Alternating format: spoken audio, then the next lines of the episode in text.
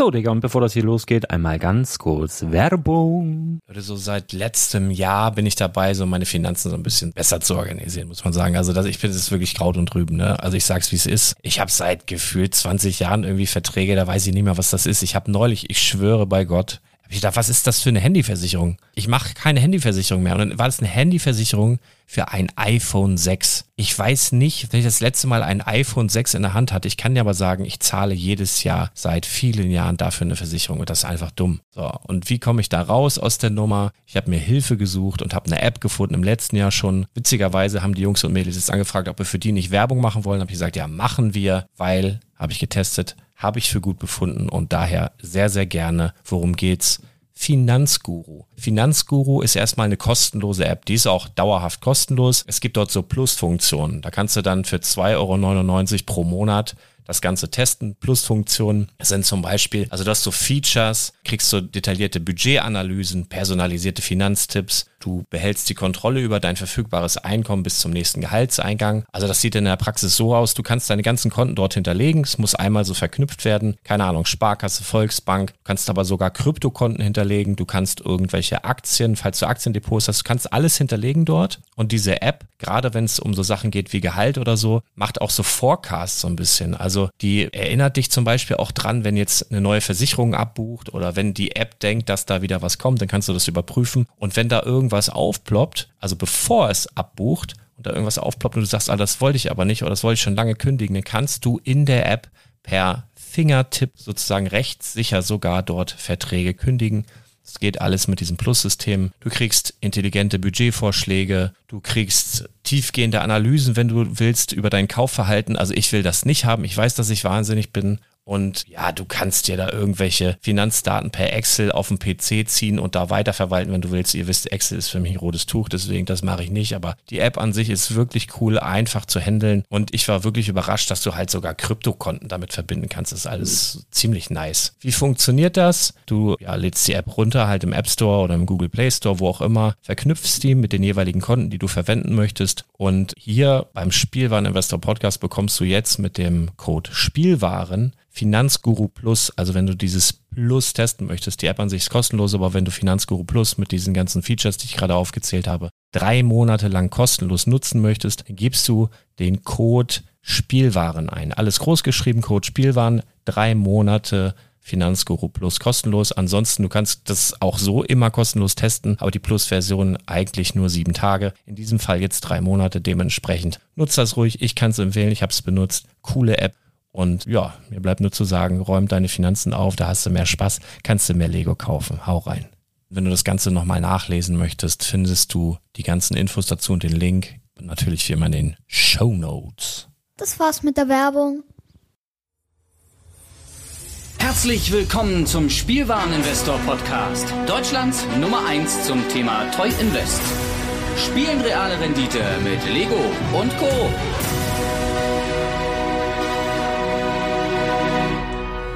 Ja, und damit herzlich willkommen und ein frohes Neues noch an dieser Stelle. Ähm, der Aufnahmezeitpunkt ist der 26. Januar. Es ist früh morgens. Und äh, es hat fast noch einen ganzen Monat gedauert, um endlich den Schedule oder endlich den Plan für 2024 umzusetzen. Mein Name ist Patrick, ich bin der TCG-Dude, aber ich bin heute hier nicht alleine, denn wie ich letztes Jahr schon versprochen habe, deswegen es hat ein bisschen länger gedauert, tut uns auch unheimlich leid, war aber einfach nicht anders möglich. Ähm, und äh, ja, ich begrüße äh, herzlichst meinen äh, Freund und Kollegen Heiko. Hallo Heiko. Guten Morgen. Ja, hätte heute ja auch schon fast wieder äh, ein bisschen äh, gekränkelt mit der Technik. Internetausfall zu Hause, aber wir kriegen das alles hin. Ja, ich ich habe ich hab gehört, du bist on the go. Du sitzt jetzt quasi im kalten Auto, das wir aufnehmen können, weil du mitten in der Provinz wohnst und hat man einfach nicht so guten Empfang ohne häusliches Internet. Richtig, so sieht's aus. Aber da muss man durch. Ja, ähm, genau. Und ich habe gesagt, ich möchte ganz gerne wieder regelmäßig Spielwareninvestor-Folgen machen.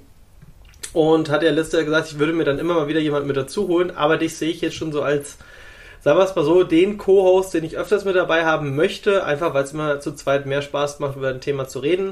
Und wir reden heute über Locana und über Magic. Und ja, was das Jahr 2024 so bringt Und ähm, genau, und äh, warum, warum habe ich dich überhaupt mit dazu geholt? Nicht nur, dass wir uns schon Ewigkeiten kennen, sondern du bist ja durch mich auch zu Magic the Gathering gekommen oder ich war einer der ausschlaggebenden Punkte und hast vor vielen, vielen Jahren, das ist jetzt auch vier Jahre schon her, ne? Vier? Nee, Fünf? Vier? vier. Vier. Drei? Vier. Drei oder vier? Bin mir Ähm, ganz sicher. Dann müsstest ja, du wissen, du äh, weißt doch bestimmt, wann Eldrain rausgekommen ist. Boah, wann kam Eldraine raus? 2019? Ich glaube 19. Throne of Eldraine muss man an dieser Stelle sagen, ne? Äh, Throne of Eldraine kam raus mit dem wundervollen Oko. Ähm, ja, Genau, 4. richtig. Oktober neun- 2019. Genau, das war die Ähm, Anfangszeit. Genau.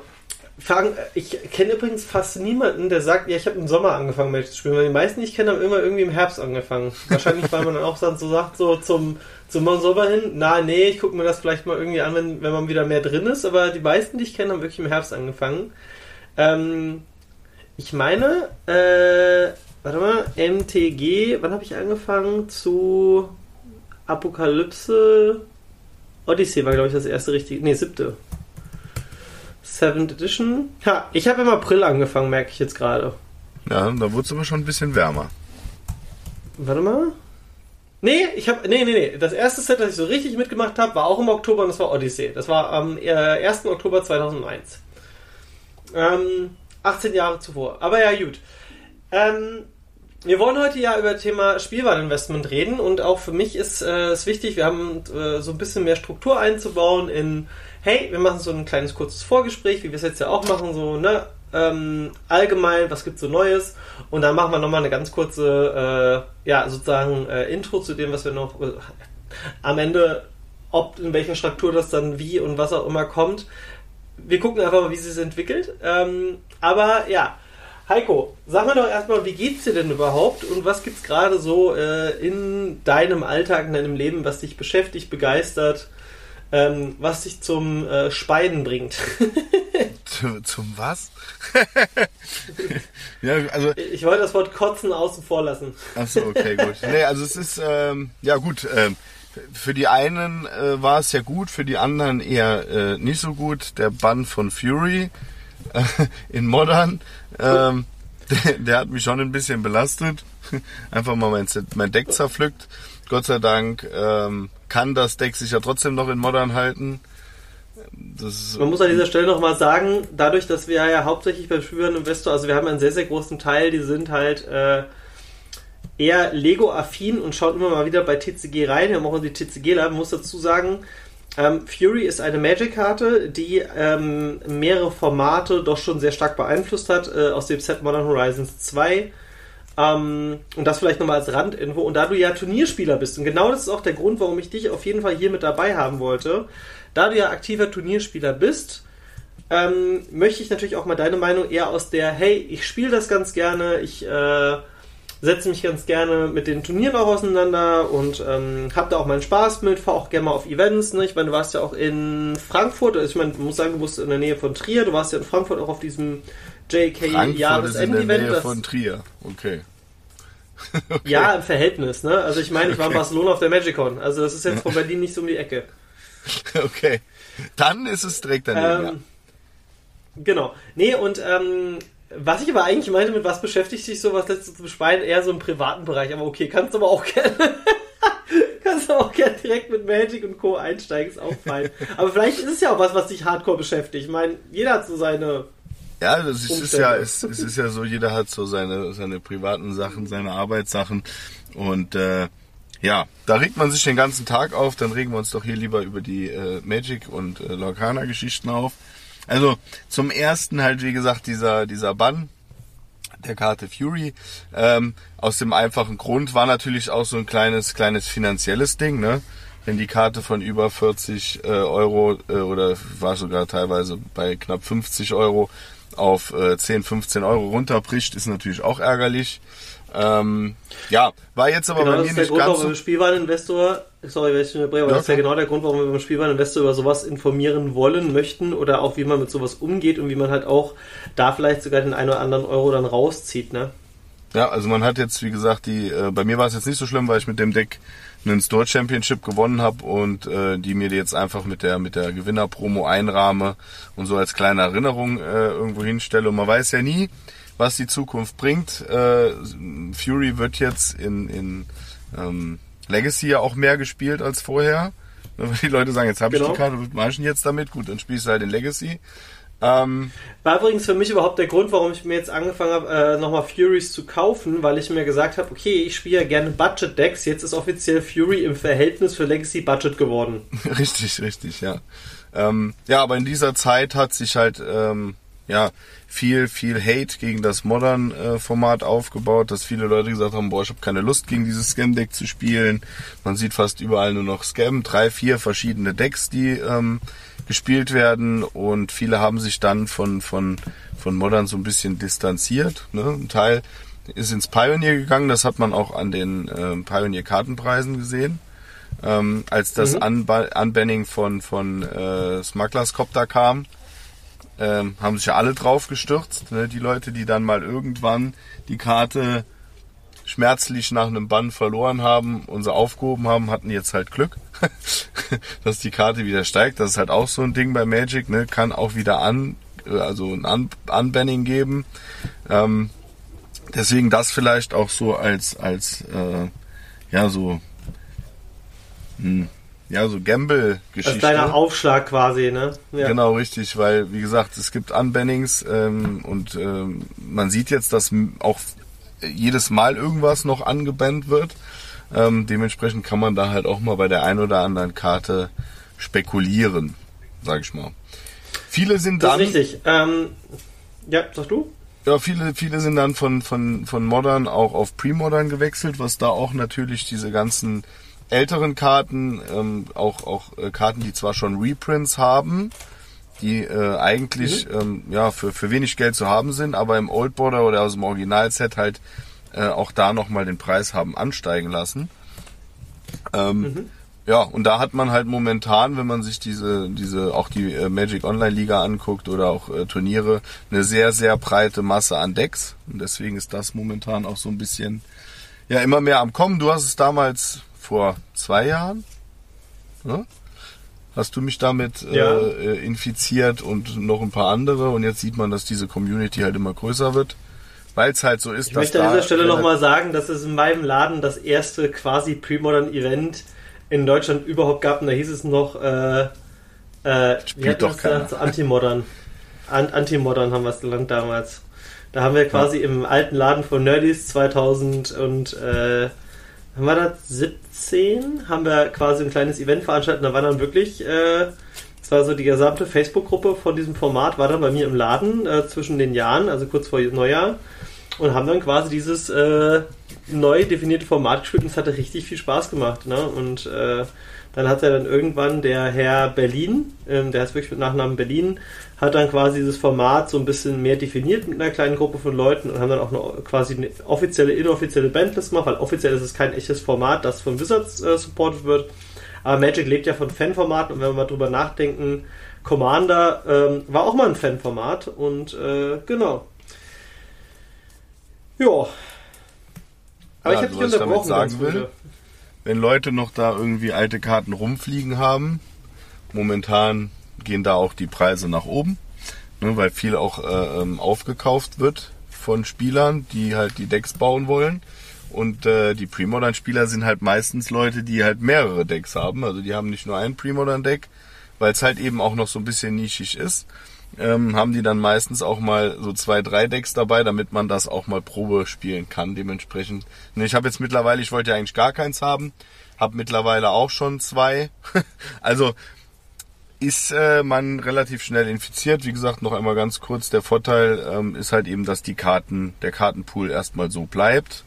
Ähm, da kommt nichts dazu, da geht eigentlich nichts weg, es sei denn, es wird irgendwas gebannt, passiert auch ab und an mal, aber eher selten. Oder Endband. Oder Endband. Oder halt aber auch wichtig. Endband. Und das finde ich gerade, aber die, die Entwicklung finde ich gerade ganz gut. Lieber Karten entbanden als welche zubanden. Natürlich, wenn eine Karte viel zu stark ist, ähm, klar, dann sollte man was dagegen tun, aber mh, die Spieler richten, stellen sich auf sowas ein. Ne? Und da gibt's halt immer die Möglichkeit, was dagegen zu tun. Ja. Jetzt fängt es ja an zu regnen, falls man also das Tröpfeln auf dem Dach hört.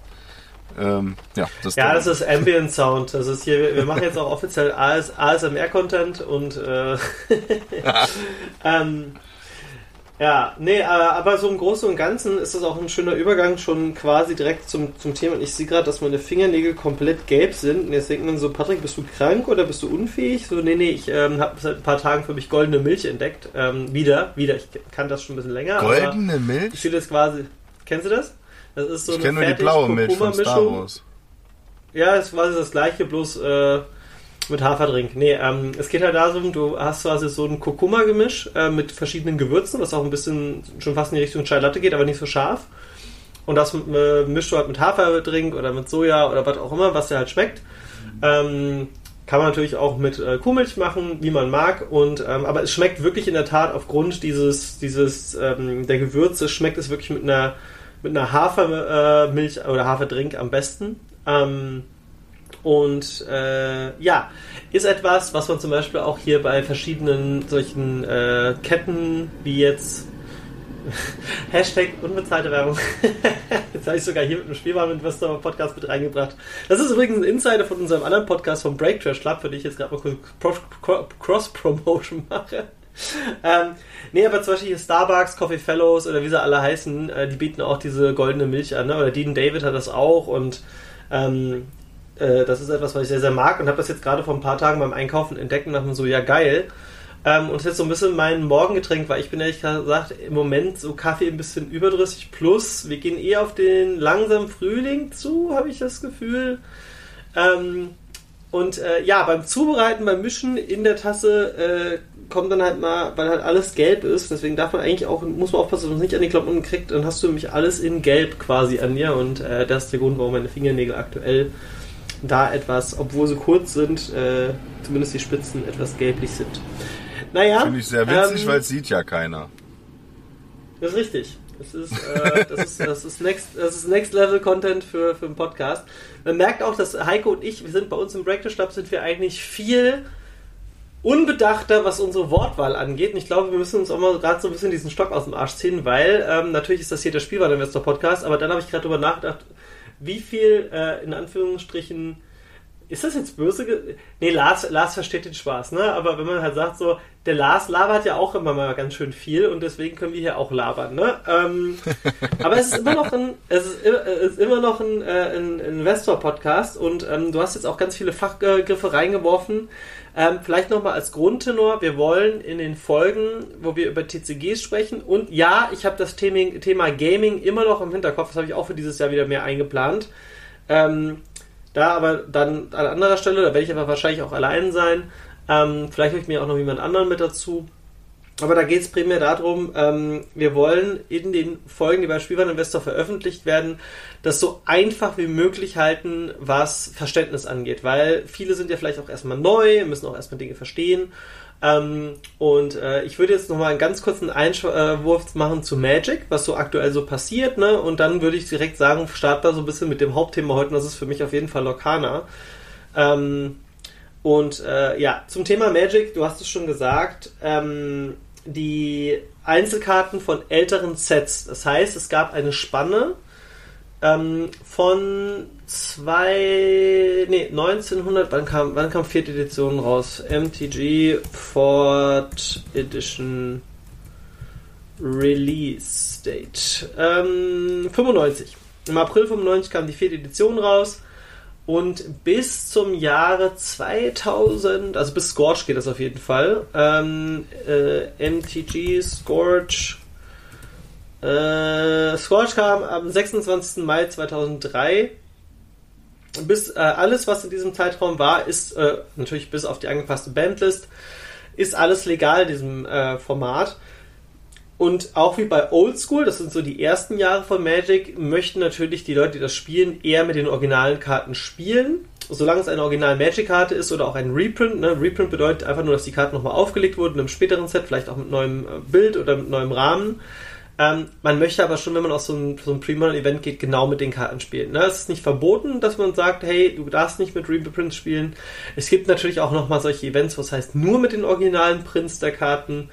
Ähm, ich glaube aber einfach am Ende sind 95% der Karten werden eh zu Hause gespielt und äh, deswegen kann man da auch mal sagen, ja, okay, dann spielt man eine andere Karte. Nichtsdestotrotz, dadurch, dass wir die, den Zeitraum von 95 bis 2003 noch eine sehr geringe Spielerschaft haben, plus eine sehr geringe Auflage im Verhältnis zu heute von Karten, sie Verkauf Herr der Ringe, was ja letztes Jahr rauskam, äh, das Magic Set, ähm, gibt es einfach kaum, äh, ka äh, kaum richtige Turnierkarten noch von den Formaten, die du für einen günstigen Preis bekommst. Zum Beispiel es gibt eine Karte, die heißt äh, Snuff Out.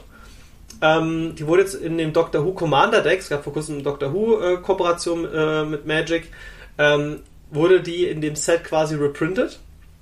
Ähm, aber trotzdem ist die Original Snuff Out immer noch bei über 10 Euro in einem guten Zustand, in einem perfekten Zustand sogar über 20. Ne? Also wirklich in einem sehr, sehr guten Zustand. Weil Leute genau dieses Artwork mit dem originalen Rahmen, ne, Nostalgie immer großer Faktor, haben wir ja bei Lego auch. Ne? Bei Lego gibt es ja Du kannst theoretisch zweimal das exakt gleiche Set haben, wenn da drei Steine anders sind, kostet das äh, ursprünglich halt das doppelte, dreifache, was auch immer. Ne? Oder da ja, das ganz kurzer Einwurf. Ja, sag du mal. Ähm, beim, beim Snuff-Out zum Beispiel, da habe ich es nämlich jetzt gerade mitbekommen, ähm, da auch gerne, also kann man sich das Ganze auch immer mal anschauen auf Card Market und wenn man da äh, jemanden sieht, der eine günstige Karte einstellt. Ich habe jetzt zum Beispiel eine für 8 Euro geschossen ähm, in, in, in einem guten Zustand. Ähm, kann halt mal passieren, dass irgendeiner ausmistet und die Sachen loswerden will. Ähm, und die sind halt sehr, sehr wertstabil. Ja, muss aber auch dazu sagen, wenn du jetzt mal guckst, so ein Snuff-Out, 8 Euro für eine Karte, die ich in der Theorie für, gut, okay, aber selbst die Reprints kosten, das ist, das war ursprünglich mal eine Common-Karte, ne? Und ich meine, der Reprint ist jetzt eine Uncommon. Ähm, selbst die Uncommon kostet halt immer noch aus dem Doctor Who Set ähm, 7 Euro. Jetzt könnte man natürlich sagen, ja, lohnt sich das eigentlich in diese Premodern-Karten zu investieren? Ähm, ich würde sagen ja und nein. Es kommt immer so ein bisschen drauf an. Äh, wenn man ein bisschen tiefer ins Detail gehen möchte, ähm, sollte man sich einfach in das Format einlesen, wenn man schon TCG-affin ist. Ähm, einfach mal schauen, was denn so die Turnierdecks gespielt werden und da drin in Anführungsstrichen die günstigen Karten. Die kann man in Masse holen. Ne? Zum Beispiel ein Snuffout ist für mich jetzt keine günstige Karte mehr, hat aber eine höhere Auflage gehabt. Ähm, plus Snuffout wird auch in Pauper gespielt, darf man auch nicht vergessen. Ne? Es gibt noch verschiedene Formate in und Magic. Legacy. Ähm, und in Legacy, genau. Und ähm, es ist halt einfach so, dass Snuffout, ja, ne, also wenn ich mir zum Beispiel anschaue, Merkadische Masken äh, hieß das Set, ähm, da ist die teuerste Karte aktuell ein Reshadan-Port im Originalprint. Der hatte früher mal 60 Euro gekostet, kostet jetzt noch so irgendwie 20. Food Chain kostet irgendwie 15. Dust Bowl kostet irgendwie einen 10er. Snuffout ist dann schon die vierte Karte. Die ist sogar teurer als Bribery. Bribery ist, by the way, eine Rare, die früher ultra gut war. Ähm, Genau, aber man merkt halt auch, dass Karten aus den originalen Sets einfach ähm, wertstabiler sind, so, trotz Reprint. Ne? Also wenn ich mir zum Beispiel, das ist das beste Beispiel auch aus amerikanischen Masken, das kannst du natürlich, äh, hast du am eigenen Leibe erfahren. Aber wenn ich mir zum Beispiel anschaue, die Karte Unmask, gab es letztes Jahr, nee, vorletztes Jahr in einem Secret Lair. Die Variante im Secret Lair in Foil, also neues Artwork, Anime-Artwork in Foil, also eine, eine etwas teure Variante von der Karte kostet 4 Euro auf Card Market. Dann kann ich mal schauen, was kostet denn die List-Variante. Das ist quasi, die List ist bei Magic so, dass die Originalkarte nochmal reprint wird und unten links im Eck ist so ein Planeswalker-Symbol. Die kostet so um die 5 Euro. Jetzt will ich mal wissen, was kostet mich denn eine Unmask in einem, sagen wir mal, mindestens Excellent-Zustand? Ähm, 15, 20? In Englisch? Nee, ähm, kostet in der Tat aktuell so 12 Euro zahlst du dafür. Ähm, und das ist halt das Absurde. Du hast halt quasi das Dreifache von der Karte, nur weil es der Originalprint ist. Und ich finde, dass die Unmask, und ich definiere ja immer gerne solche Begriffe, ähm, ich habe ja mal gesagt, es gab diesen, diesen, äh, ich habe ja noch einen Patreon, patreon.com slash omega sabatsu, da auch für die Leute, die sagen, ey, ich will tiefer ins Thema einsteigen, gerne vorbeikommen, ähm, hat noch einen weiteren Vorteil, ähm, ihr habt äh, die Möglichkeit, über mich auf Kommission auf Kartmarket zu verkaufen. Das heißt, ihr könnt einkaufen, schickt mir die Karten, ich verkaufe die für euch und das kriegen quasi meine Patreons. Ähm, aber dazu gerne mal vorbeischauen, packe ich natürlich auch nochmal mit in die Shownotes rein. Ähm, da habe ich das Ganze damals Stoneforge Mystic Effekt genannt, Ragavan Effekt und jetzt kann man noch den Unmask Effekt noch mit dazu nehmen. Ähm, genau, und äh, Heiko, erklär doch mal ganz kurz, warum ist das denn zum Beispiel so mit der Unmask oder wie geht es dir damit? Spielst du Reprints oder spielst du ganz normal die Originalversion? Es, war, war am Anfang ja genau so, dass man sagt, ja, hm, ich bin ja eigentlich ein Modern-Spieler und zwischendurch mal Pioneer. äh, ja, man spielt ja eh kein Pre-Modern oder so selten, da reichen ja auch, wenn man die Reprints nimmt. Dann spielt man auf einem größeren Turnier. Ich war ja auch in Darmstadt ähm, bei diesem European Championship. Mm, Und dann spielt man Mhm. gegen andere Decks und äh, sieht dann die ganzen alten Karten und dann fühlt man sich irgendwie schon schlecht, ähm, wenn man dann New, New Border daneben legt. Das fühlt sich nicht gut an und dann fängt man an, die ein oder andere Karte auszutauschen und dann sind es am Schluss noch zwei, drei Karten, die in New Border übrig bleiben und dann will man die natürlich auch tauschen. Es ist einfach so, dass es äh, insgesamt ein schöneres Bild ergibt. Dadurch, dass du nicht alle Karten im New Border spielen kannst, weil es die nicht gibt, ähm, ist es halt so, dass du keine, auch gar keine andere äh, Möglichkeit hast dann. Entweder man spielt alles im Old Border oder alles im New Border. Wenn du aber nicht alles im New Border hast, musst du halt wohl oder übel halt eben äh, umsteigen und dann äh, sieht's natürlich schöner aus, wenn man alles Old Border hat. Ich habe die ein oder andere Karte dann als Reprint in Old Border Variante. Die sind ja auch immer sehr gefragt. Ähm, aus den neuen Sets gab's ja jetzt die ganze Zeit auch immer die verschiedensten Karten im alten Frame, aber als neu gedruckte Karte, also als Reprint. Ähm, da habe ich ein paar eingesetzt, äh, einfach da um Geld zu sparen. Ähm, an anderer Stelle, wie gesagt, kommt man nicht drum rum, die älteren Karten zu kaufen. Hab halt jetzt zwei Decks, wo sich Karten überschneiden. Da habe ich zum Beispiel ähm, äh, die, die ein oder andere Karte im, im New Frame für ähm, immer dann hin und her zu stecken, damit man halt nicht. Äh, ich bin halt keiner, der dann ein Zettelchen ins Deck reinlegt, sondern kann ja auch mal sein, dass man beide Decks gleichzeitig. Nur meine Tochter spielt ja auch Magic, ähm, dass man dann zusammen auf ein Turnier fährt und dann sind beide Decks trotzdem spielfähig. Ähm, ja, das war mir halt wichtig, aber im Grunde genommen macht's schon einen Reiz aus, wenn man sonst immer eine New Border spielt, dann halt auch mal so ein Format zu spielen, dann aber auch ähm, mit den alten Karten und ähm, ja. Man merkt halt eben, äh, ich- dass die Karten auch nicht, nicht am, am Wert verlieren, nicht, nicht, trotz Reprint und das ist halt ja das, das Thema, ne? wenn man jetzt beispielsweise im aktuellen Modern Schrägstrich Pioneer äh, ähm, ähm, Format schaut, sieht man, dass Sheoldred, eine Karte aus Dominarias Bund, ähm, aktuell Wichtig, stopp, fünf- äh, Sheoldred, wie heißt die nochmal? Wir, es gibt ja mehrere Sheoldreds. Du darfst nicht vergessen, wir haben hier eine, die genau, Apokalypse. die Apokalypse. Wir haben ja hier eine, wir haben ja hier eine Audience, die äh, vielleicht teilweise nicht so tief im Thema ist, deswegen müssen wir das schon nochmal mit aufnehmen und Ja. das auch nochmal sagen. Ähm, Die liegt genau, nee, aber Sheoldred, aber 85 Euro, weil sie halt äh, meist in den mei- also wenn sie gespielt wird äh, als als äh, also drei Stück im Deck gespielt werden im Pioneer zwei bis drei in in Modern auch ähm, kostet die Karte 85 Euro. Wenn wir die jetzt nächstes im nächsten Set äh, was nicht passiert hoffe ich ähm, es gab auf jeden Fall keinen Spoiler dazu ähm, reprinten würde, würde die halt drastisch äh, an Wert verlieren. Aus dem einfachen Grund, wir hätten zwei Sets, wo sie drin sind, also die Wahrscheinlichkeit, dass die geöffnet wird, ist höher und dementsprechend ähm, würde die im Preis fallen. Bei den anderen Karten, bei den Old Frame Karten im Originalset, selbst wenn die ja jetzt, wie, wie du schon gesagt hattest, nochmal gedruckt werden, bleibt trotzdem die Old Border Variante wertstabil, weil die Leute halt drauf stehen, in den älteren Formaten auch die älteren Frames zu spielen. Es sei denn, sie würde äh, nochmal reprintet werden in Old Border, äh, aber selbst da fällt der Preis minimal nur. Also nicht wie bei, bei äh, New Frame Karten, die einen Reprint bekommen. Ja, und selbst da, ne, also ich meine, du meinst ja so, hey, bei den Artworks, man findet die alten Karten schöner, ähm, aber es gibt ja auch diese Delist-Variante von zum Beispiel Unmask. Und nur weil die diesen kleinen weißen Punkt hat, du fühlst dich trotzdem irgendwie nicht so. Sorry, sorry. Sorry, Lars, das schneide ich jetzt nicht raus. ähm, ähm, du fühlst dich irgendwie trotzdem so, wie sage ich, so ein bisschen abseits, weißt du? Du bist so, du, du, du fühlst dich irgendwie, und, und die Ironie ist ja, ähm, wenn wir jetzt, jetzt mal uns beide vergleichen, ich habe ja zu der Zeit gespielt, als die Karten so waren.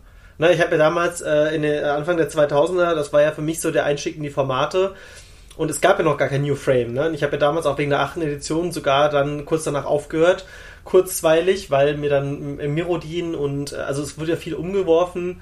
Ähm, heutzutage finde ich die Karten zwar teilweise schön, aber was ich damit sagen will, die Ironie ist ja, dass du jemand bist, der erst vor kurzem angefangen im Verhältnis Ähm, aber trotzdem sagt, ich möchte irgendwie auch dazugehören und möchte die originalen Prints spielen. Plus, es gibt ja auch viele Artworks, die heutzutage gar nicht mehr so gedruckt werden würden.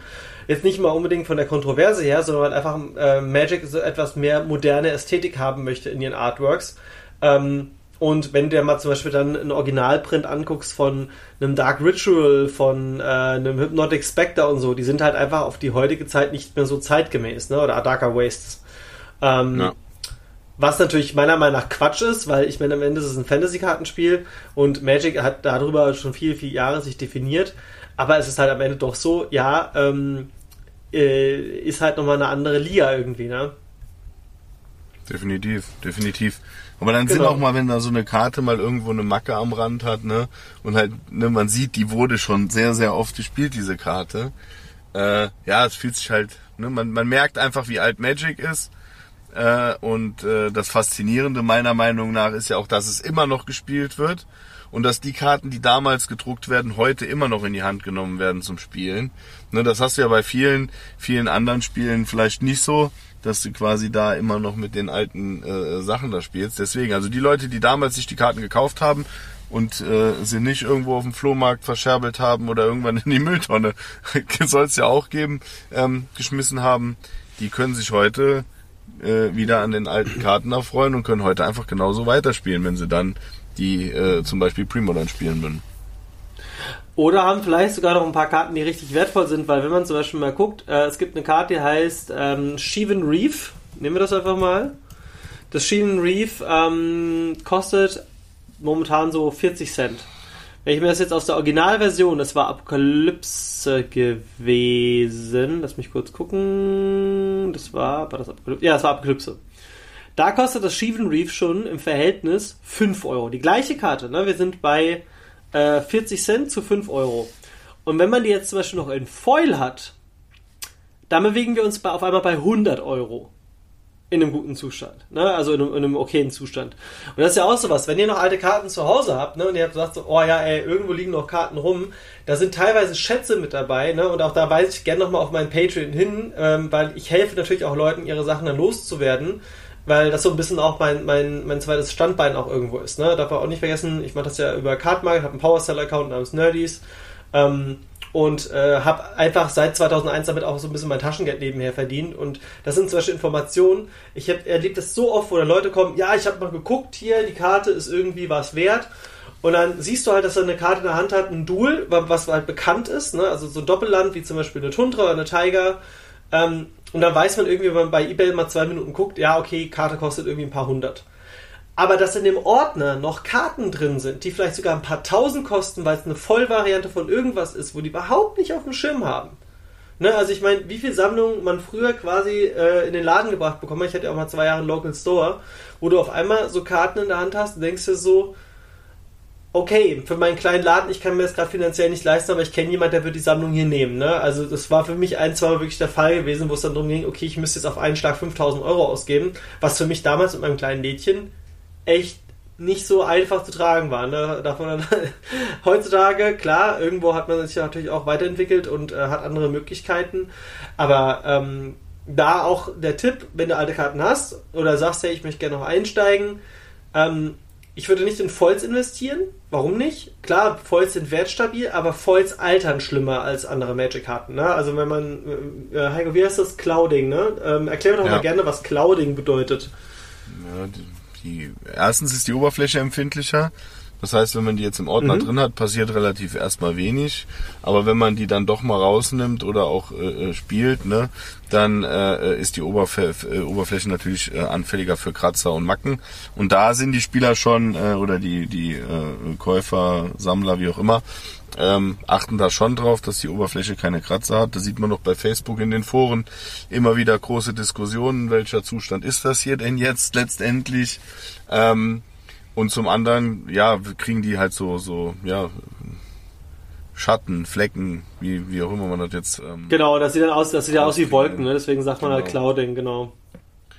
Genau. Ähm, ja, und, und man muss auch dazu sagen, ähm, und das ist, der, das ist vielleicht nochmal ein genereller Rat für alles, was mit dem Thema Investments zu tun hat. Bedenkt eins. Es gibt immer ein gewisses Level, bis wohin eine große Gruppe einkauft. Ne? Man, das, das haben wir beide äh, äh, auch gelernt. Du hast ja auch eine kaufmännische, klar, im, im, im sportlichen Bereich, aber du hast ja auch eine kaufmännische Ausbildung. Man hat ja immer gelernt, dass ein Produkt auf den Markt kommt und erstmal einer sehr kleinen Gruppe zugänglich gemacht wird, indem der Preis horrend hoch ist. Und dann geht man irgendwann in die zweite Gruppe, ähm, die dann äh, quasi, nachdem man den Preis etwas gesenkt hat, quasi, die sich vorher nicht erlauben wollten, sich das jetzt erlauben können. Und da gibt es ja noch die dritte Gruppe, das sind die eher so die Low-Budget-Leute. Deswegen ist es ja auch schön, dass Magic quasi auch Reprints macht von Karten und auch Leute, die sagen, ich will trotzdem Pre-Modern-Spiel auch sehr, sehr günstig spielen können. Ne? Ich glaube, du kannst das günstigste Pre-Modern-Deck kannst du dir für 15 oder 20 Euro zusammenstellen. Also es ist halt lächerlich günstig. Ne? Ähm, aber wenn du genau das in Old Border spielen willst, in diesem originalen Frame, dann zahlst du mindestens mal 200 Euro wegen den Original-Artworks. Mindestens. Ja. Und wenn es dann noch voll, voll sein soll. Ja dann wird es halt. Ja, da bist, du halt bei, da bist du halt bei ein paar tausend. Ne? Also ich meine, ein Vindicate kostet aktuell, dass ein Dead Guy gespielt wird, als normale Variante, ich glaube 15 Cent. Der Originalprint kostet, äh, müsste ich nochmal kurz gucken, aber ich habe es jetzt ja hier gerade sowieso auf, äh, kostet 3 Euro ähm, ein Vindicate und wenn du es dann in Foil haben willst, zahlst du halt für ein Vindicate 130. So, du spielst vier Stück davon. Das heißt, wir haben eine Spanne zwischen 130 zu 10 Cent. Ja. Und das heißt, du hast alle, du hast ein wirklich perfektes Beispiel hier, du hast hier alle drei Käufergruppen. Du hast einmal so sagen, also wir haben das damals in der Berufsschule, äh, der Ausbildung so erklärt bekommen, bedenkt eins, gibt immer Leute, die haben ein bisschen mehr und es gibt Leute, die haben ein bisschen weniger und es gibt Leute, die haben sehr wenig. Und jeder möchte irgendwo trotzdem gerne, oder beziehungsweise ist bereit, stopp, falscher Ausdruck, ist bereit, so äh, mehr oder weniger Geld auszugeben. Ne? Weil ich meine, nur wenn man viel Geld hat, heißt das nicht, dass man bereit ist, 130 Euro für eine Karte auszugeben, weil ähm, man einfach sagt, hey, das ja, ist halt einfach so. Ne? Ich meine, ich, ich äh, werde ganz oft auf Turnieren gefragt, du Patrick, du hast doch einen Cardshop, du hast, du hast ja auch ähm, noch mehrere andere Projekte. Ähm, du kannst dir das doch erlauben, auch die teuren Karten zu spielen, wo ich immer sage so, ja, aber für mich macht es den Reiz aus, mit günstigen Decks was zu gewinnen. Ich mach, das macht mir einfach mehr Spaß. Wenn ich quasi so ein bisschen dieses. Ich bin lieber in einem sehr guten Mittelfeld unterwegs mit einem sehr, sehr, sehr günstigen Deck. Ähm, klar, ich habe auch mein Premodern Deck, aber selbst da bin ich ja noch nicht mal Meta, weil ich immer sage, ich möchte immer was Alternatives spielen auch. Ähm, aber selbst da habe ich mich für die originalen Prints entschieden, weil es halt genau zu der Zeit war. Das heißt, ich habe mich in Premodern entschieden für dieses, hey, ich will die Originalprints haben, nicht in voll, aber dazu zahle ich halt jetzt auch ein bisschen mehr. Dann habe ich mich dazu entschieden, in allen anderen Formaten, ich spiele die günstigste Variante, aber selbst da möchte ich eine gewisse Ästhetik haben. Das heißt, für mich muss es zum Beispiel so sein, dass am besten in Legacy alles Old Border ist. Ob das jetzt ein Reprint Old Border ist oder eine neue Karte, die es dann auf einmal ein Old Border gibt. Ähm, das ist das eine. Aber wenn ich dann Modern spiele, dann ist mir so in Anführungsstrichen ein bisschen egal, da will ich dann weniger Old Border Karten drin haben. Da will ich eigentlich mehr Modern äh, Border Karten drin haben. Ne? Und ich meine, so hat jeder sein, sein Ding und deswegen funktioniert ja auch dieser TCG-Markt so unheimlich gut, dass du ja nicht an einen einzigen Kunden nur ein einziges Produkt verkaufst, sondern du verkaufst ihn ja für viele verschiedene Bedürfnisse und verschiedene Bereiche, in denen er das Hobby auslebt, ähm, gibst du ihm quasi die Möglichkeit, da einzusteigen. Und es gibt ja auch Leute, die sagen, hey, ich habe damit jetzt drei Monate gespielt, ich will es nicht mehr haben, ich verkauf's wieder. Und einem halben Jahr sagen sie, ich will es doch wieder spielen. Ne? Und das ist ja genau der Redest Grund. du gerade von dir selber? Ähm, ja, natürlich. Natürlich rede ich von mir selbst. Von dir. Ja, ja, ja, aber, mir geht's ja auch so. Genau ich spiele auch ne? im, im Modern spiele ich ja auch immer die Standardvariante der Karte. Immer. Also da gibt's äh, außer der Lightning Bolt, weil der äh, in diese Magic Fest Variante halt einfach so wunderschön ist, ohne Textbox. Ähm, aber ansonsten spiele ich alle Karten in der Standardvariante, es sei denn, ich habe sie wirklich selber gezogen. Ne? Wie jetzt, äh, äh, ähm, wenn jetzt, keine Ahnung, äh, eine Sheoldred in, in Phyrexianisch, wenn man die zieht, dann spiele ich die trotzdem, weil es dann cool ist, weil ich sie selber gezogen habe. Aber äh, wenn ich mir Karten kaufe, sind es immer die ähm, Standardkarten ähm, mhm. also die normale Variante. Und äh, aber hier beim Premodern, wie gesagt, reizt mich schon.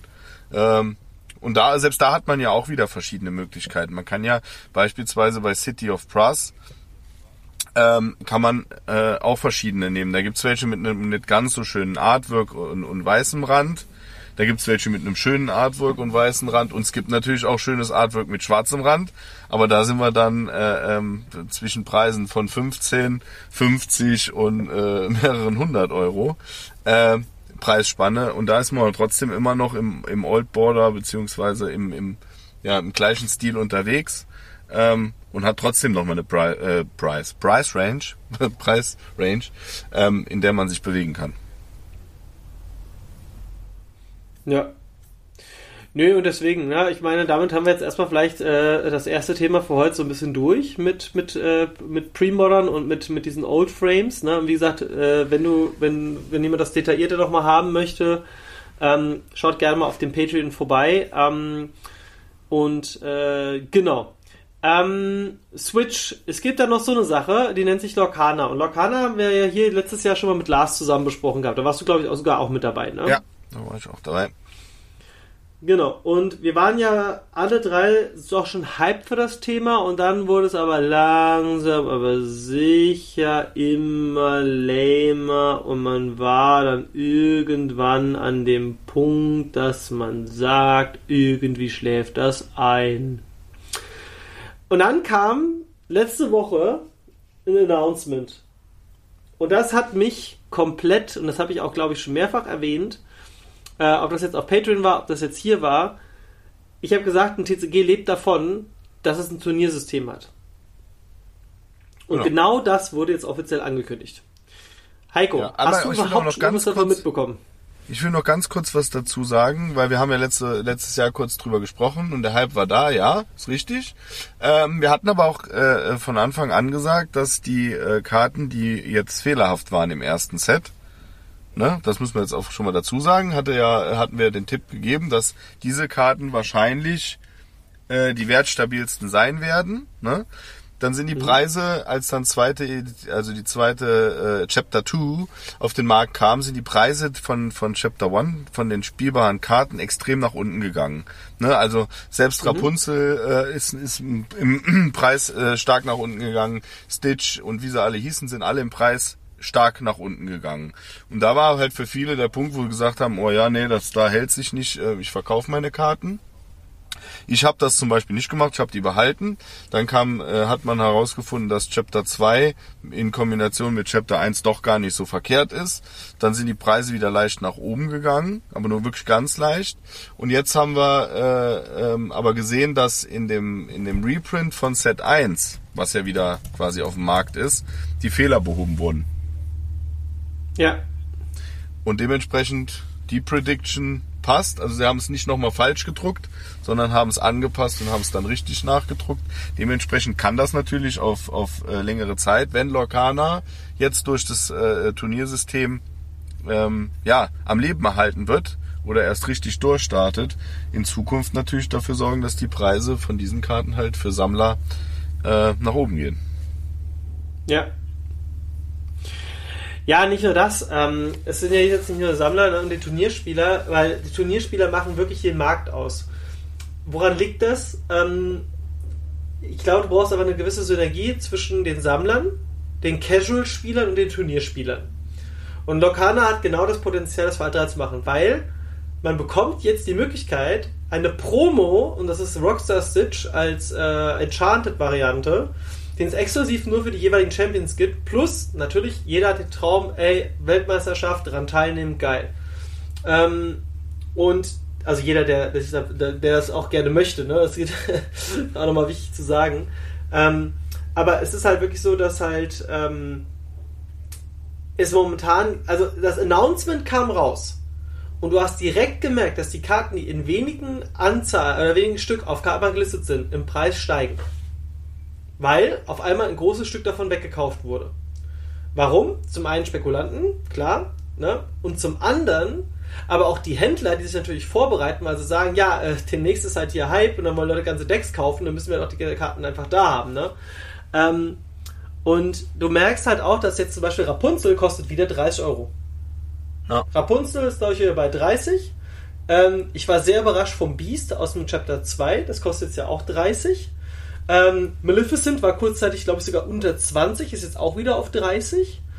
Äh, Stitch war kurzzeitig auf 1 oder 2 Euro, geht jetzt auch wieder langsam Richtung hoch 5, 6 Euro. Und ich habe ja damals schon gesagt, dass für mich Stitch Rockstar immer noch eine der besten Karten ist. Ja, vor allen Dingen auch in, sind wir mal in, ganz in zukünftigen, äh, zukünftigen Sets. Genau. Ne? Da kommen Genau. ja viele wieder mit, mit niedrigen, niedrigen äh, äh, Tintenkosten und dementsprechend wird der auch irgendwann wieder äh, einen Hype zusätzlich kriegen, wenn da wieder gute Karten kommen. Also der ist auf jeden Fall ein heißer Kandidat dafür. Genau, und jetzt kommt mir noch der wichtigste Punkt. Dieses Announcement für diese Serie ist nur von diversen Redaktionen veröffentlicht worden und zwar als, äh, als offizielle Quelle haben sie es von Ravensburg erfahren. Ravensburger selbst hat sich noch nicht hingestellt und hat Werbematerial dafür aufgebaut und das werden sie wahrscheinlich mit dem dritten Set machen, weil die Serie startet im, im Mai. Und auf einmal gehen dann Leute in den Laden, in den Brettspielladen oder TCG-Laden ihres Vertrauens und sehen dann da Tournament Series, Win a Stitch, bla blub. Und auf einmal ist es so, ey, krass, ich muss mein Deck vorbereiten. Ich erinnere mich da noch so gut dran und deswegen war ja auch Yu-Gi-Oh! von 2000, also es war immer noch das, ne, für mich gab es ja immer die drei großen, sage ich immer, Magic, Pokémon, Yu-Gi-Oh! Und jetzt Lorcaner sehe ich als das vierte Spiel. Das habe ich auch, äh, ich habe mich ähm, mit, mit ein, zwei Leuten von Ravensburger unterhalten und gesagt, also ich sehe das Potenzial, ich sehe das wirklich. Ne? Also, jetzt kurze Frage, warum unterhältst du dich mit Ravensburg? Das sollten wir vielleicht mal ganz kurz erklären. Äh, ich bin ja noch in einem Startup beteiligt namens TCG Home. das, ich, ich glaube, ich habe heute die Werbetrommel für alles ge ge gerührt. Nein, ähm, TCG Home, ne, äh, wir haben quasi eine, eine, eine virtuelle ähm, wir nennen es einen virtuellen Hub, bei dem man quasi alles an einem Ort hat. Da kann man seine Karten einpflegen, direkt auf Kartenmarklisten. Diesen Block habe ich jetzt auch nochmal gemacht. Ähm, nee, aber es geht halt primär darum, ähm, dadurch führen wir natürlich auch Gespräche mit verschiedenen Firmen. Und da habe ich natürlich auch ein Gespräch mit Ravensburger gehabt ähm, und habe dann im Nachhinein gesagt, so, hey, können wir noch gerne, mich würde noch was abseits von, von, von Business interessieren, wollen wir uns dann mal kurz unterhalten. Haben wir gemacht. Ähm, und dann habe ich halt gemeint, so, ey, Feedback, mega gut. Das Spiel wird funktionieren. Wichtig ist, ihr müsst eine Turnierserie ankündigen. Und dann meinte der gute Herr zu mir, das wissen wir. Und das haben wir auch schon mehrfach gehört, dass das wichtig ist. Und es ist wirklich so, an dem Tag, wo das passiert ist, haben Leute die Top-Decks angefangen, Stück für Stück zu kaufen. Und die Verfügbarkeit, wenn ich jetzt mal zum Beispiel auf Card Market gehe und gebe einfach nur mal ein, ähm, Lorcana, ähm, was können wir denn nehmen? Hier, Cinderella äh, Stout-Hearted ist momentan auf Platz 1 der Bestsellerliste.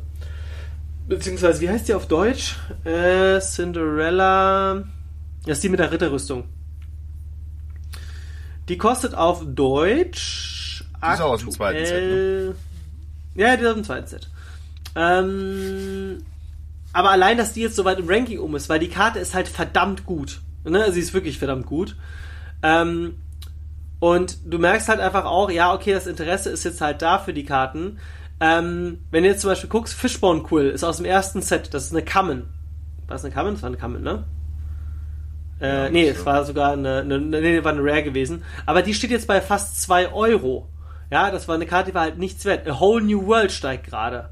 Ähm, dann aus dem, also ganz viele Karten aus dem ersten Chapter. Und ich glaube, der wichtigste Kandidat hier ist Tinkerbell. Tinkerbell Giant Fairy ist so die mit meistgespielte Karten in den Top-Decks. Ne? Es gibt so eine, so eine Liste aus Amerika. ja, aber, aber die Karte ist halt auch wirklich verdammt gut. Aber du merkst halt einfach, es, die Top-Liste sind nicht mehr die Sammler, weil als das zweite Set rauskam, klar, wenn neues Set rauskommt, erstmal alles, ne? Oh ja, hier die ist ganz weit oben, weil Leute wollen den Simba haben, wollen den äh, Mickey haben, wollen den Donald, den Goofy haben. Und jetzt siehst du einfach, das ist wie bei Magic, wie bei Yu-Gi-Oh! Ähm, Pokémon ist jetzt mal außen vor, weil da ist wirklich der Sammlermarkt größer als der Spielermarkt, aber du siehst einfach, dass jetzt gerade schon fast das ähm, Blau äh, oder Silber-blaue Deck, nenne ich es jetzt einfach mal, ähm, fast alle Karten von diesem Deck in den Top-Charts Top, äh, sind. Und das liegt einfach daran, dass halt die Leute sich jetzt auf die Turniere vorbereiten. Ne? Und dann siehst du halt auch parallel, ähm, ich sage es immer noch, für mich immer noch das beste Investment ist Pre-Prepared, ist Platz 8, das ist hier quasi Zorn Gottes von Magic, zerstör alle Kreaturen, in hm. Lorcana. Ähm, ist die einzige rote Karte jetzt in dieser Top-Liste. Ne? Du darfst ja bei Lorcana nur zwei Farben spielen. Ich bin mir, äh, man sieht es einfach schon, man muss es nur herauslesen. Die Turnierkarten, und wir sind immer noch in einer frühen Phase, sind immer noch sehr günstig. Sind jetzt schon massiv gestiegen. Ne? Also ich mein bestes Beispiel, Fishbone Quill war bei, ich glaube, 60, 70 Cent letzte Woche. Jetzt sind wir bei 2 Euro. Ähm, wir gehen natürlich immer von dem Durchschnittspreis aus und nicht von dem günstigsten Preis. Es gibt immer mal Leute, die da nochmal Karten listen. Ähm, und dann merkst du einfach, ja, okay, da passiert was. Und dann und, finden die Turniere statt. Ja. Und dann sieht man, dass 1, 2, 3 Decks sehr, sehr dominant sind und sehr, sehr stark. Und dann fangen Leute an, ja quasi für das nächste Turnier sich darauf vorzubereiten, dass diese Decks gespielt werden. Und dann werden halt äh, Anti-Meta-Karten auch wieder teurer, weil dann die Leute sich quasi auf diese Decks vorbereiten. Sieht man aktuell, nochmal kurzer Rück, Rück, Rückblende zu Magic, mit dem äh, Magus of the Moon, der Ja. qu- quasi äh, nach mehrfachem Reprint bei 2 Euro oder was irgendwo angekommen ist. Ähm, der steigt gerade im Preis wieder hoch, weil äh, das die bessere Alternative aktuell zum Blood Moon ist. Und dementsprechend äh, steigt diese Karte, weil die halt eben für viele Decks jetzt eine, eine gute Sideboard-Option ist. Und dementsprechend steigt auch der, wieder der Preis. Und das würde bei Lokana, wenn die ersten Turniere laufen und sich so die zwei, drei, vier besten Decks rausstellen, halt auch passieren, dass dann die Leute sich halt überlegen, okay, welche Karten muss ich spielen, um diese Decks schlagen zu können. Und dann werden auch Da hast du sogar schon die Karten erste Karte. Da hast du sogar schon die erste Karte, die in den Top-Charts, ich glaube Platz 12 ist, und das ist Tiana Celebrating Princess. Die hat ein einziger YouTuber, natürlich vielleicht nochmal auf, also ich habe jetzt nur ein Video gesehen, aber hat gesagt, das könnte die Antwort sein auf die aktuellen Turnierdecks. Und allein aus dieser Spekulation ist die Karte jetzt schon in den Charts. Ich meine, die hat 2 Cent gekostet und kostet jetzt auch. Was kosten die jetzt aktuell? Ähm, 25 Cent. Jetzt denkt man so, ja, 25 Cent. Die Karte war geht 2 schnell Cent nach wert. oben. Ja, das geht ganz Das sind schnell. dass vor allem die dann war 5, 2 6 Cent wert, wenn man den Putz. Ja, genau. Und das ist ja auch das. Ne? Und ich meine, das ist ja auch von der Selten her, das ist ein Super Rare. Das ist jetzt ein, äh, das ist die zweitseltenste Variante. Tinkerbell ist auch ein Super Rare, ne? Also hier die Giant Fairy. Ähm, und da vielleicht auch nochmal, ähm, wenn ihr wer ins Detail geht und sagt so, ey, mega spannend, würde ich doch gerne mitnehmen, würde ich gerne mehr wissen, patreon.com slash omega Sabatsu, habe ich schon gesagt. Generell, wenn ihr eure Karten tracken wollt, schaut gerne mal bei TCG Home vorbei. Software ist komplett kostenlos, ne? www.tcg-home.com. Ähm, da könnt ihr nämlich Karten eintragen einfach auch mal den Graph beobachten. Da kriegt ihr, äh, kriegt ihr täglich ein Update, wie eure Preise sind. Ähm, plus auch eine Übersicht. Also ihr, ihr könnt eure Karten quasi immer überall mit hinnehmen in digitaler Form. Und seht dann einfach auch, hey, da ist gerade eine Karte am Steigen. Und das ist gerade für die Spielwareninvestoren super interessant zu wissen, wann muss ich denn auch vielleicht mal eine Karte abstoßen. Ne, so doof das jetzt auch klingen mag. Weil im Moment würde ich, also ich zum Beispiel liste jetzt alle Lokalkarten, die ich habe, horrend hoch. Und dann, wenn davon eine verkauft wird, dann werde ich hellhörig. Ja. Weil dann weiß ich, ah ja, so, so sieht's aus. Weil eins darf, darfst du nie vergessen, als äh, generell Investor, du darfst niemals dein Investment verkaufen müssen, was ein Satz, um davon leben zu können. Investment ist immer extra Geld, das du übrig hast und das Zeit braucht. Genau, und das ist halt wichtig, weil den Fehler hat, oder beziehungsweise nicht den Fehler, aber so habe ich ja damals angefangen mit meinen ersten quasi Geschäften. Ich habe halt gekauft und habe geguckt, dass ich schnell wieder drehe. Kann man auch machen, Daytrading, gar keine Frage. Aber der Profit ist halt so immens viel höher, weil wenn ich jetzt überlege, ich habe jetzt irgendwie, ich glaube, 3000 Lokana-Karten gekauft und die meisten haben davon ein paar Cent-Bereich gekostet, die ich jetzt halt für einen Euro liste. Das ist halt immer noch sehr approachable, wenn jemand sagt, ich brauche viermal diese Karte in Deutsch oder viermal diese Karte in Englisch und ich will die von einem Händler haben. Ne? Und das ist ja genau der Punkt. Und da kann man dann halt auch quasi einfach auch mal aus 2 Cent äh, 99 Cent machen. Und das ist halt absurd, wenn man die Marge bedenkt. Ne? Und Ja. je teurer ihr seid, desto weniger Arbeit habt ihr auch damit. Dürft ihr auch nicht vergessen. Das klingt jetzt erstmal auch komisch, aber man muss es immer long-term sehen. Heiko, vielleicht nochmal ein abschließendes Wort. Ähm, wirst, du, äh, wirst du auf Turniere von Lorcana gehen? Wenn ja, mit deinen äh, Töchtern, weil die spielen ja beide. Oder sagst du, nö, eigentlich eher was für zu Hause, ist mehr so das Casual-Kartenspiel mit, äh, was von Ravensburger kommt. Also man hat ja gemerkt, ich habe ja wollte das Ganze ja casual halten ähm, zu Hause, aber dann irgendwie als als als kompetitiver Spieler und meine Tochter ja auch, äh, hat man dann doch äh, die Decks verbessert und bessere Karten und hin und her ähm, äh, da zusammengesteckt. Ich muss aber eins sagen, ähm, aufgrund von äh, beruflicher Verpflichtung, Familie, ähm, wird's für ein zweites TCG erstmal nicht reichen, zeitlich. Ne? Und dann macht man noch Podcast und solche Geschichten. Ähm, Und das ist ja Also noch ein kleiner Sohn. Kommt auch noch mit dazu. Ihr habt ja nicht, Ja, nur. Ihr habt ja nicht nur zwei Kinder, ihr habt ja drei insgesamt. Drei, genau. Also wie gesagt, vorerst ähm, werde ich äh, wohl auf keine großen Turniere fahren. Local bestimmt mal auf das eine oder andere, um zu gucken, wie es sich anfühlt. Ähm, aber es ist ja jetzt für dieses Jahr erstmal ein bisschen mehr Planung. Ne? Also der Januar war ja schon äh, mit dem mit dem äh, JK äh, äh, Jahresevent, wo ich mit meiner Tochter war. Dann äh, ist im, im, im Sommer ist äh, Amsterdam Magicon, Magic wo wollen wir quasi zusammen hin. Ne? Das Da äh, wird wir auch so ein kleiner Familientrip. Das wird auch ganz witzig. Genau, und das sind halt eben so Sachen, da sch- steht noch eine Store Championship an äh, und so weiter und so fort. Übrigens laut die Voidwalker, die ist wunderschön, die Karte. Da muss ich nochmal alles geben, die will ich haben. Ähm, genau, aber wie gesagt, da wird für, für große äh, Lorcaner-Turniere wird da leider wahrscheinlich kein Zeitfenster für zur Verfügung stehen. Aber Der Doughty, der Doughty Voidwalker ist wirklich, äh, warte mal, äh, gibt's da schon Bilder? ja, ja, der ist wunderschön. Championship, Store Championship Promo, ne? Ja. Oder? Aber Store Championship ist jetzt Standard-Format, so wie ich das mitgekriegt habe. Da wird's dann nochmal herausfordern. Ja, okay, der Doughty Voidwalker ist quasi, äh, äh, ähm, Textless, ne? Sehe ich gerade. ja, ja, aber es ist halt eine schöne Karte. Ich will die nicht spielen, ich will die aber haben. Ja, und vor allem, sind wir mal ganz ehrlich, das sind halt keine Karten, die du spielst, das sind halt Trophies. Das sind halt Trophäen, Genau. ne? Also für mich sind auch alle, für mich sind auch alle Karten, die ich jetzt zum Beispiel auf, einer auf einem Event bekommen habe, ob das jetzt ein kleiner Release-Draft ist, ob das jetzt ein Store Championship ist, was auch immer, die Promokarte davon, ich bin immer, ich immer froh, wenn das eine wertlose Karte ist, die kommt bei mir immer in meinen Private Binder, also wo ich wirklich nur diese Karte drin habe, die mich an gewisse Sachen erinnern, ne? Und äh, ich muss auch sagen, der Angel of Despair ist auch sehr schick ähm, für die Top 8.